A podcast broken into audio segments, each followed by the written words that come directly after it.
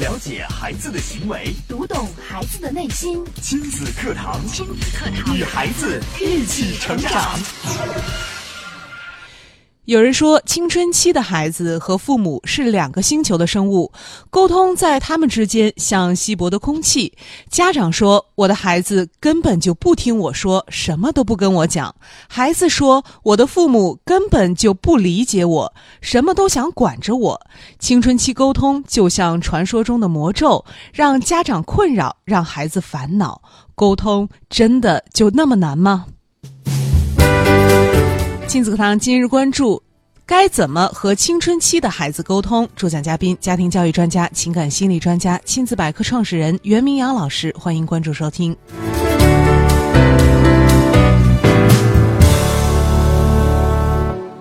我是主持人潇潇，我们有请今天的嘉宾袁明阳老师。明阳老师好，潇潇好，听众朋友大家好。嗯，今天明阳老师要跟我们说一说呀，这个青春期的孩子，我们该怎么跟他们沟通？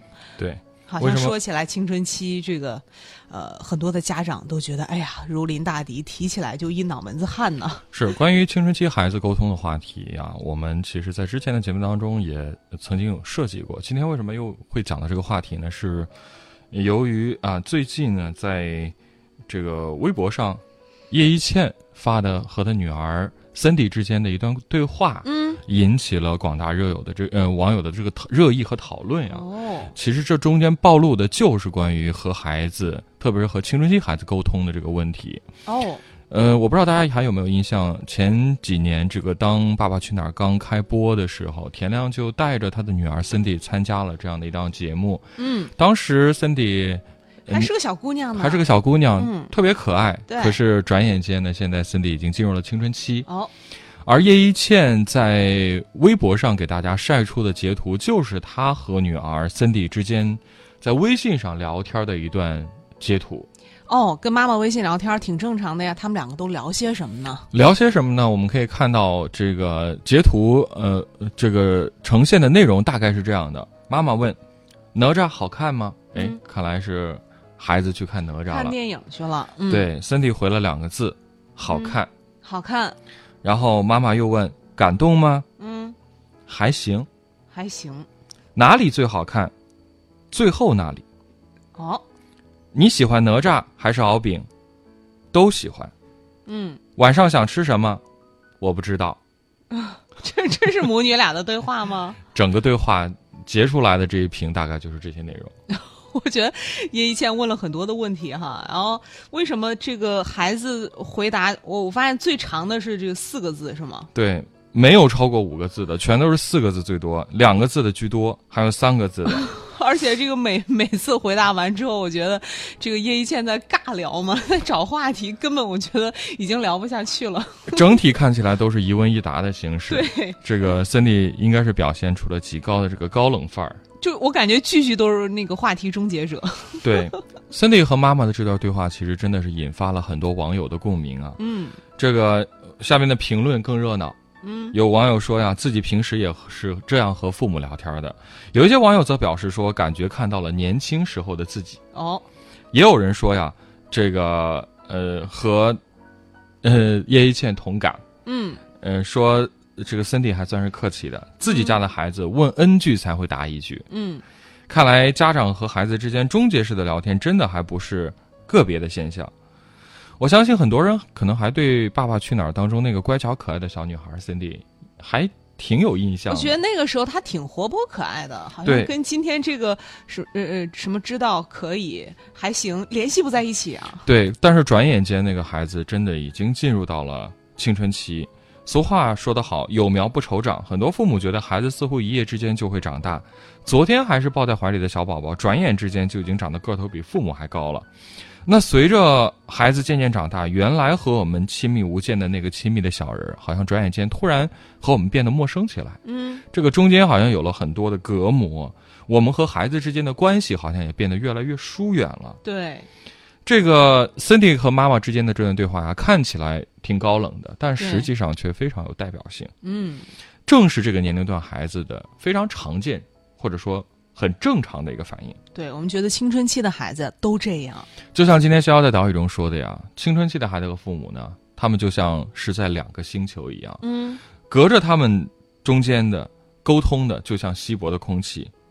这个家长就会觉得，哎，孩子这个，呃，话不听我说，也不想跟我说。对，但是孩子其实心里也有想法，孩子觉得父母根本不理解我，对，什么都想管着我，所以我不想搭理他。嗯，所以你看，这个魔咒真的挺有代表性的。是，那具具体该如何去解决呢？我们今天的节目当中就跟大家来聊一聊关于青春期孩子该如何去沟通的话题。对，有很多的家长可能在面对青春期的孩子跟自己之间沟通有障碍的时候，他们会觉得孩子青春期就是这个样子，嗯，是不是我们也不用管他，等他过了这个时期，他自然就好了呢？如果家长能有这样的心态，我觉得倒也是一件好事儿，嗯因为你不痛苦嘛，对，你也觉得呃可以接受。就很平淡过去了。，对，可是如果说因为沟通的问题，呃，亲子关系出现了障碍，嗯，甚至说你想要去给孩子一些指导建议的时候，孩子根本听不进去。你看着孩子好像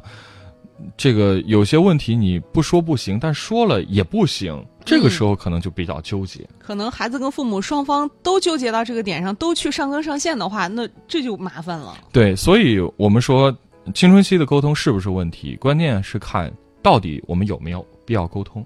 有没有必要沟通？对，如果我们觉得有必要沟通，那嗯沟通肯定是问题。哦如果我们觉得那不用沟通，嗯，那可能我我相信大家也不会去关注这个问题。对，那看来大家觉得其实沟通还是必要的。那当然，嗯最近热播的一部电视剧《小欢喜》，我相信很多人都在追。嗯，这当中其实暴露出来了很多，就是关于青春期孩子和家长之间的沟通的问题。是，这电视剧中有几对非常典型的这个家庭，嗯，这个呃父母和子女之间的这种关系。对，每一个家庭代表了一种这个父母跟孩子之间沟通的模式。对我们今天跟大家来具体说的是哪一对儿呢？是由陶虹饰演的这个单亲妈妈宋茜，嗯，她和女儿英子之间的这个沟通问题，我相信这应该是非常非常典型的 对，呃这个一一对儿这个母呃母女关系了。嗯，宋茜我们知道在剧中她是一个控制欲特别强的妈妈，对，自己之前也是学校的老师，因为孩子要高考了，对。辞去了学校的工作，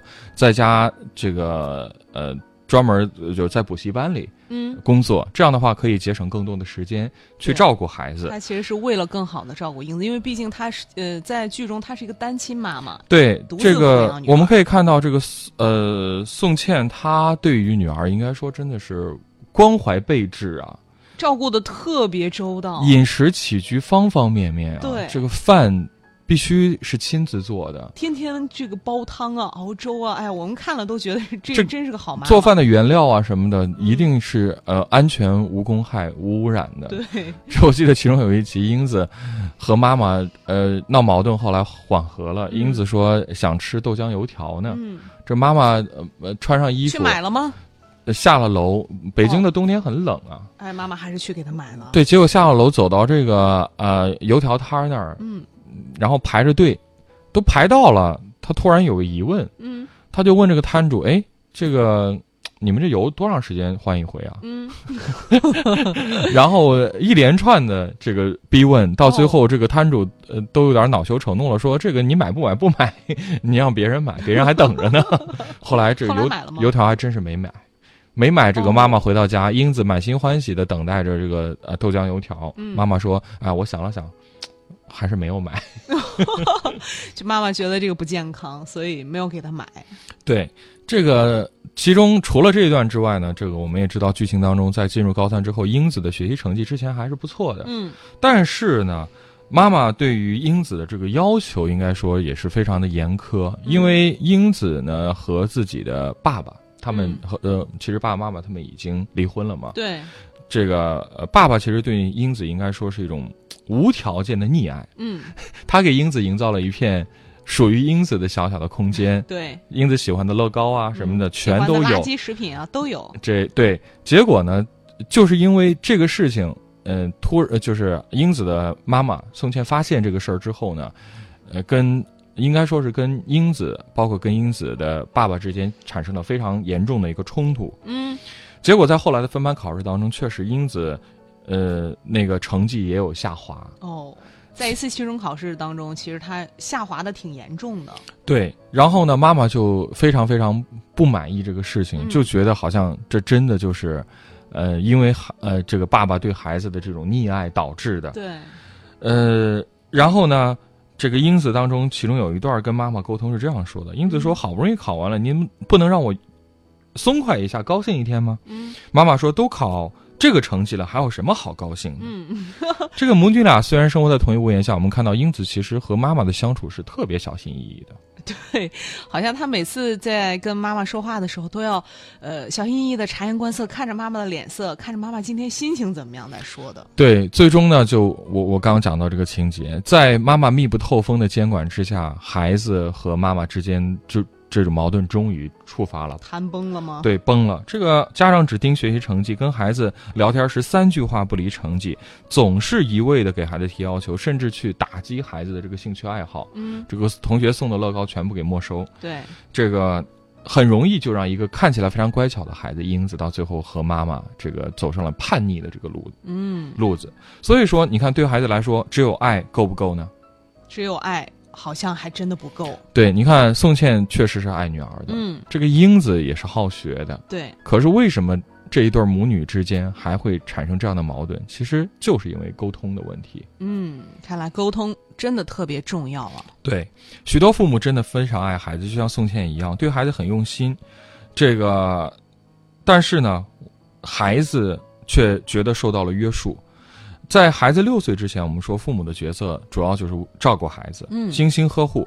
那进入小学之后，其实父母的角色就要有所转变了。哦要成为孩子的指导者，去教孩子学习和成长。而当孩子进入了青春期之后呢，我们说孩子的自我意识他越来越强了。嗯这个时候，父母作为照顾者的角色已经逐渐褪去，也不能再充当无所不知、无所不能的这种指导者了。对，嗯而是要什么呢？要适当的往后退两步。哦为什么英子和自己的爸爸的关系就那么好？嗯呃爸爸当然不是退了两步，退了很多了。他是为了弥补和英子之间的这种这个父女之间的这个感情的这个缺失啊对，他其实是在没有底线的，完全是在满足孩子的一切要求。对但是你看，英子跟爸爸就有话聊，对，跟爸爸关系特别好，甚至跟爸爸的新的女朋友小孟老师相处的也挺好相处的也很融洽。嗯，但是，一回到家里跟妈妈相处，好像就觉得那个空气都不对了。空气都觉得凝固了。对，所以说呢，这个时候进入青春期之后，我们说父母要适当的往后退，嗯这个给孩子信任，让放手让他去拼搏，同时默默的关注他的心理和行为，关键的时候呢，才可以给他指导和帮助。孩子在成长，但是很多家长却没有意识到这一点，嗯，这也是之所以产生青春期孩子叛逆的一个主要原因。对，就是嗯家长有一句话呀，听起来好像挺有道理，但其实真的不能这么想。家长总会说，你长多大，你在我眼里都是个小孩子。对，虽然他在法律意义上确实是你的孩子，但是嗯我们一定要尊重到孩子的发展，因为我们说成人之后的这个发展变化其实就没有那么大了，但是孩子他的发展真的是一天一个样儿。是，在不同的年龄阶段，孩子的这个发展应该说都是有着这个年龄段的特征的，而特别是到了小呃青春期之后，孩子的这个变化，不管是生理上和心理上，都是巨大的。这个时候，如果我们家长还不能够适应这种变化，主动的做出调整的话，很可能你之前的这种教养的方法就会产生问题和矛盾，产生冲突。对，所以当孩子进入了青春期啊，这个家长跟孩子的沟通，你就不能再一味的拿孩子当这个小孩子、小宝宝来去跟他说话了。那我们也稍事休息啊，稍后我们就请明阳老师跟我们说一说，我们该怎样跟这个青春期的孩子更好的沟通。大家也可以参与节目的互动，可以关注微信公众号“袁明阳”，明课的明，阳光的阳，在后台回复“学习”，您按照提示先加入到微信社群，我们边听节目边互动。亲子课堂正在播出，稍后更精彩。典型的教育问题，家长的普遍困惑，先进的理念讲解，有效的技巧传授，亲子课堂，为人父母者的必修课程，让您轻松玩住孩子，成就孩子的一生。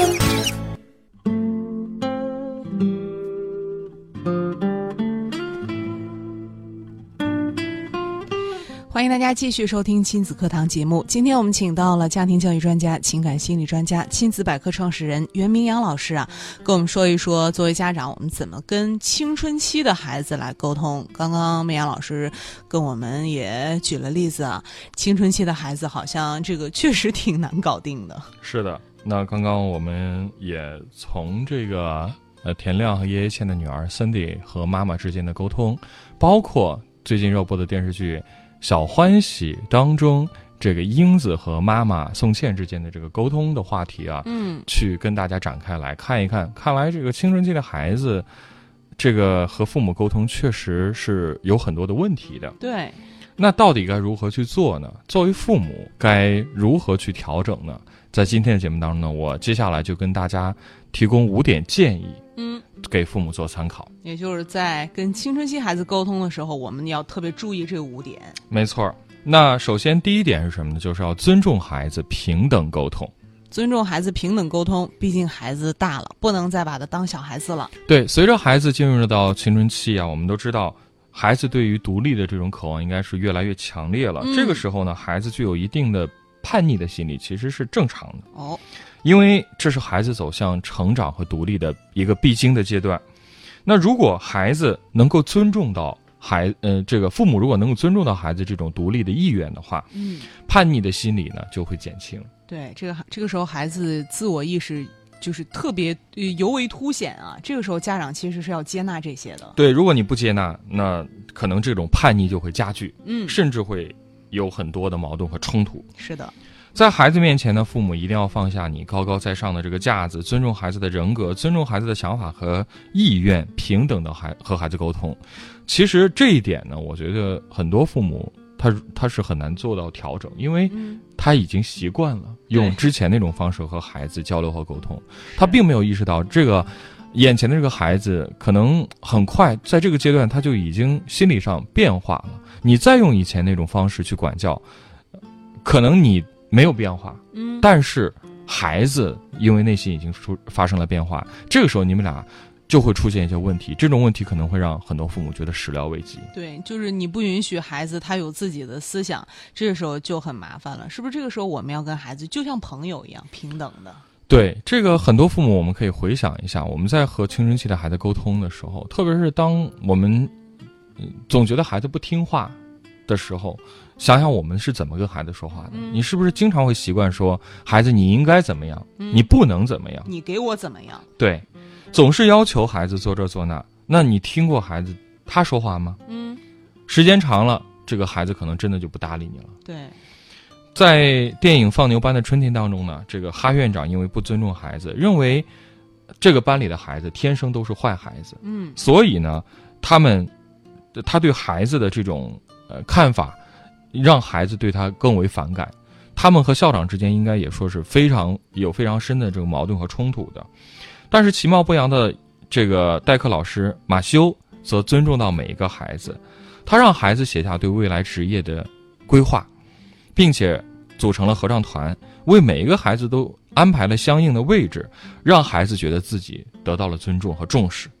嗯，那对于唱歌好的孩子，他。鼓励孩子，并且给孩子重要的发展的机会，让他去展示他的才华。对于五音不全的孩子，他也一样去接纳、细心的关照。正正因为啊，这个马修老师他真正的是尊重到了每个生命在内心里都渴望被尊重的这样一种要求，所以马修老师才成为了孩子们尊尊敬的老师。嗯，我们说尊重和唤醒孩子，在家长这儿也很重要。家长只有用平等的这种。态度和尊重的态度去对孩子的时候，孩子才会变得自信和自尊。对，这样的话也能够赢得孩子的对家长的这份尊重。嗯，这是我们讲到的第一点，就是要尊重孩子和孩子进行平等的沟通。平等沟通，嗯，对。说完了这一点呢，我们来讲讲第二点。第二点是什么呢？就是要不加批判的倾听，全然的接纳孩子。倾听和接纳，对，倾听很重要。我们说家长们有没有去听呢？家长说：“我听了呀。”但是你看，我们这儿给大家了一个重点，是要不加批判、不加评判的去听。对，这个很多家长听完孩子之后，马上就反驳了，马上就反对了。对，这个呃，在心理学上有一个观点是什么？就是什么也不说，嗯，其实也可以很清晰的表达你的接纳感。哦哦，什么都不说就能表达接纳感。对，怎么理解呢？嗯这个我们说父母学会闭上嘴巴，不加批判的倾听孩子，这其实是有效沟通的第一步。就是你首沟通，首先你得听对方说，这样才会有接下来的沟通。对家长们其实最擅长的是什么？是煽教，呃，是说教和批评。嗯，就是我一个人说，你不用说。对，特别是当孩子成绩下降的时候，往往在耳边，在孩子耳边不停的唠叨，嗯而且这个自己越说越上火，对，结果孩子半个字儿也没听进去，父母的情绪化只能让家里紧张的气氛升级，制造更多的叛逆行为，而不是让问题得到解决。所以我们说，面对问题的时候，父母需要做的是什么？就是要先去听，嗯，听孩子说什么。对，这个时候，先不要急着说，哎呀，孩子说了，我是不是要告诉孩子，哎呀，我懂，我知道，我知道你说这是怎么回事儿，嗯我我怎么跟孩子去反馈？那我们首先教给父母第一点就是，你不需要去反馈，你只要听就行了，嗯你不要插嘴，对，这就是对孩子的一种接纳嗯和认同。好，这是我们说到的，当孩子在说话的时候，父母要用心倾听。对，，不加批判的听，嗯全然的接纳。好，我们来讲讲第三点。第三点是什么呢？就是要发现孩子的闪光点。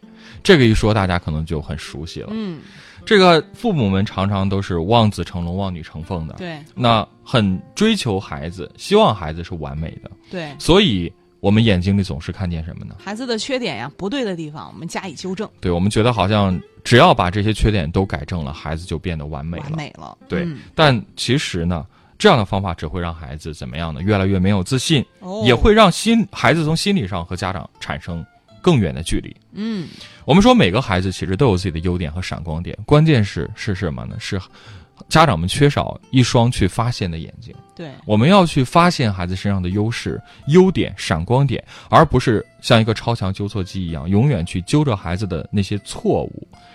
父母们其实很多时候不太善于去表扬孩子，特别是面对孩子学习成绩的时候，对，父母其实有时候他很清楚孩子的优点在哪儿，但是从来不说呀。他觉得我我知道我孩子优点，他就摆在那儿，不用说。我要说多了，他该骄傲了呀。对我还不如赶紧抓紧点时间把这个孩子的错题啊，对，这个问题指出来，他让孩子把这改了多好啊、对让孩子改正。其实，我们知道，再去纠正孩子的错误，再去指出孩子的错误的时候，孩子的自信心会得到打击。嗯，孩子会觉得自己一无是处，他会认为自己之前的那些努力。我们知道，你看考九十九分的孩子，我们家长其实第一反应是什么？会觉得，哎呀，这一分失到哪儿了？太可惜了。可是你知道，那九十九分和那一分相比，哪个更难？嗯，而且其实作为孩子来说，他其实这个差了那一分儿，或者他有什么样的缺点，有的时候其实孩子他很清楚。对你不用说，孩子当然知道。嗯，所以我们说，父母要一一定要去善于发现孩子身上的闪光点，并且给到孩子赞美和肯定，因为只有这样，孩子他才会愿意和你沟通，他会觉得他是受到理解的，对，他你和孩子之间沟通才会更顺畅。这是我们说到第三点，我们接着往下说。第四点给大家的建议是什么？就是要舍得放手，给孩子独立的空间。给孩子独立的空间，这是青春期孩子特别需要的吗？当然，很多父母其实都特别喜欢包办，嗯，但是对于青春期的孩子来说呢，他们更愿意去遵从自己的意志，而拒绝家长的好心安排。哦，这个时候他们想为自己做主。对，当然我们说，由于年龄和阅历的限制，孩子他肯定考虑的不周到，对，经验不足嘛。嗯，那这个时候呢，家长如果真的要给建议的话，一定不能用高高在上的口吻给孩子说，嗯，而是要和孩子协商，协商。给建议。哦，求同存异，最终达成一个一致的结果。而且有时候，我觉得作为父母们是要勇于让孩子去犯错的。哦，就是我们要给孩子犯错的机会。对，给孩子尽量多的选择的空间。嗯你的建议当然固然好，但是你这只能成为孩子的一个选项，嗯最终的决定权还是要交到孩子手上。对，因为孩子他其实，在试错之后，嗯，他其实他会思考的。对，或者在下一次他可能会换另外一种方法，他试一试，哎，哪个方法是不是更合适？对，这个时候远比你强加给孩子，因为如果你直接告诉孩子怎么样是对的，你必须这样做，孩子永远都不知道其他方法或者他想做的那个方法是对还是错，他留下的只有什么？只有觉得你是在管束他，对你是在压制他。就是我们说的，你得让孩子他也练练手，上上手，让他自己去累积一点经验。对，这个有时候孩子自己不去撞南墙，他不知道南墙很硬，嗯，会很痛。对，所以呢，适当的让孩子去撞一撞，这个对孩子的成长也是好事。是，家长在适当的时候懂得适当的放手，给孩子自由发展的空间，让孩子有更多选择权，其实还可以更加激发孩子的自主性和责任感。孩子会懂得为自己的选择做去负责。负责任。嗯对这一点其实也非常的有意义。对，好，最后一点呢，要说一说，就是要在孩子面前，我们要懂得示弱，包容孩子。在孩子面前示弱，这个很多家长不理解。不理解，那我就说一点儿，比如说在当今这个时代，科技发展日新月异，我相信孩子会玩的游戏，孩子感兴趣的一些东西，你真的是门外汉，你不懂。嗯，而且你拿到一部手机，孩子知道的这个手机的功能啊、用法，一定比你知道的多。那你不会的时候，你是不是该向孩子虚心的请教呢？这个可能父很多父母他是放不下这个架子的，是，但实际上从这一点上来讲，孩子确实比我们要强。嗯，我们要承认这一点。如果父母能够放下姿态，学会示弱，向他们求救的话，孩子也会更加有自信，也会更加愿意和你沟通。嗯，当孩子表现出一些过激的情绪的时候，父母要懂得理解和包容，避免跟孩子硬碰硬，这样有助于帮助孩子去度过青春期的情绪波动。我们说呀，谁的青春不迷茫？谁的青春不张扬？青春是每个人一生当中都要必经的一个阶段。作为过来人，父母回想自己的青春期，想想看，嗯，是不是也有一些波折，也有一些波澜是，会发生？对，所以说呢，站在这个角度来讲，我们说和青春期孩子沟通，这真的是需要每个父母必须要去做的一门功课。嗯，没有人生来就是好父母，为人父母呢也是一种修行，需要我们不断学习，掌握和孩子沟通的艺术，陪伴孩子的成长。因为只有我们学会了和孩子如何去沟通，才能够收获更好的亲子关系，而亲子关系则是教育的最大的一个前提。嗯，好，非常感谢绵阳老师精彩的讲解啊！今天绵阳老师跟我们说到了，面对青春期的孩子，怎么跟孩子来沟通，其实很关键。那呃，绵阳老师也给我们具体提到了五点的建议和做法啊、也希望能够帮助到大家啊。好，看看时间，我们今天的节目也要暂告一段落了啊、再次感谢绵阳老师精彩的讲解，也感谢大家的收听和参与。明天同一时间，亲子课堂和您不见不散。